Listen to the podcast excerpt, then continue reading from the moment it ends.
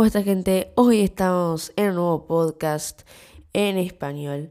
Y sí gente, hoy nos encontramos en un podcast muy, pero que muy interesante. Porque sí, para introducirnos un poco, hace unos meses hice un podcast titulado como Cómo recorrer la tecnología por las aulas. Eh, lo subí el 14 de abril del 2020, o sea, hace más de un año. Y ese podcast fue un podcast que me hizo cambiar en un sentido de decir, siempre con lo mismo.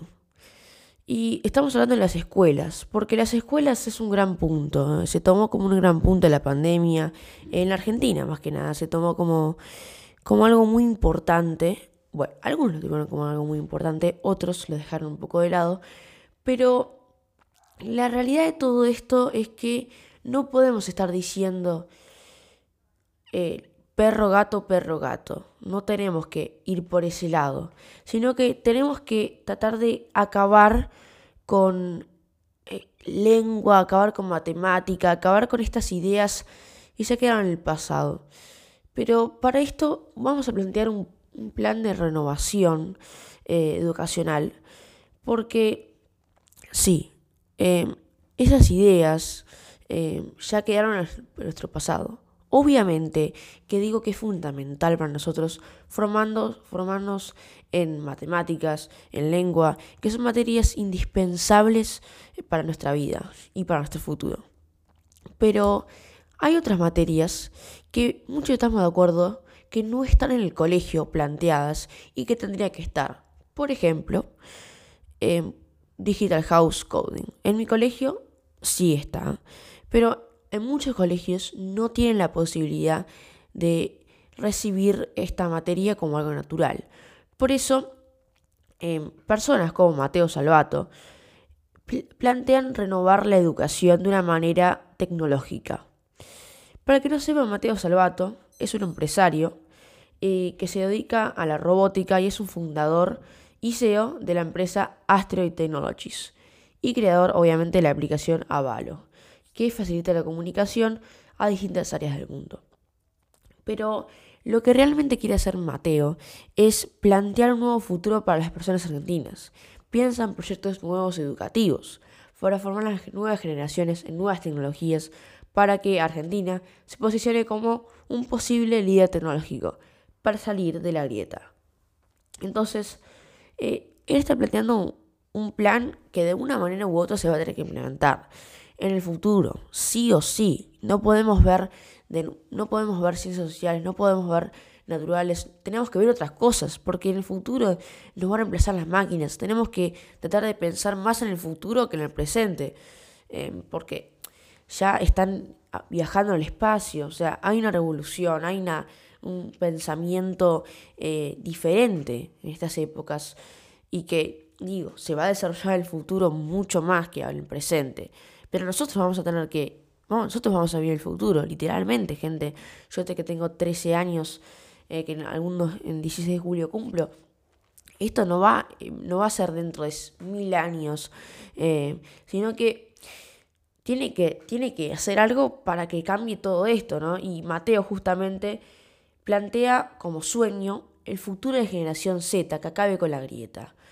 Que la Argentina salga, que la, que la educación salga. Y todo esto lo plantea a través de la tecnología. Porque sí, la tecnología es un gran conductor. La tecnología facilita un montón de cosas.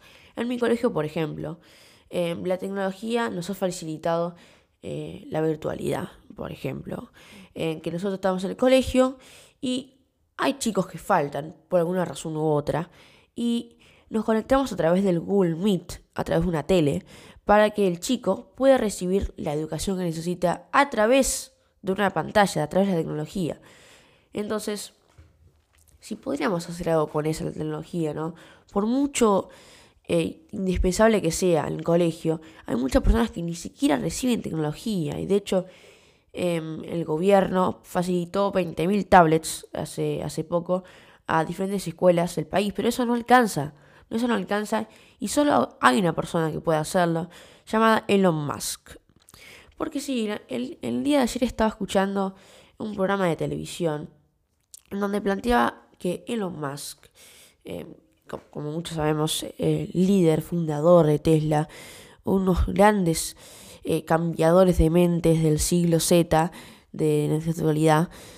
Sí, Elon Musk lanzó varios satélites al mundo para que personas que no tienen la capacidad de recibir internet la reciban a miles, miles de países del mundo. Tiene como 50 miles, miles de satélites. Tiene.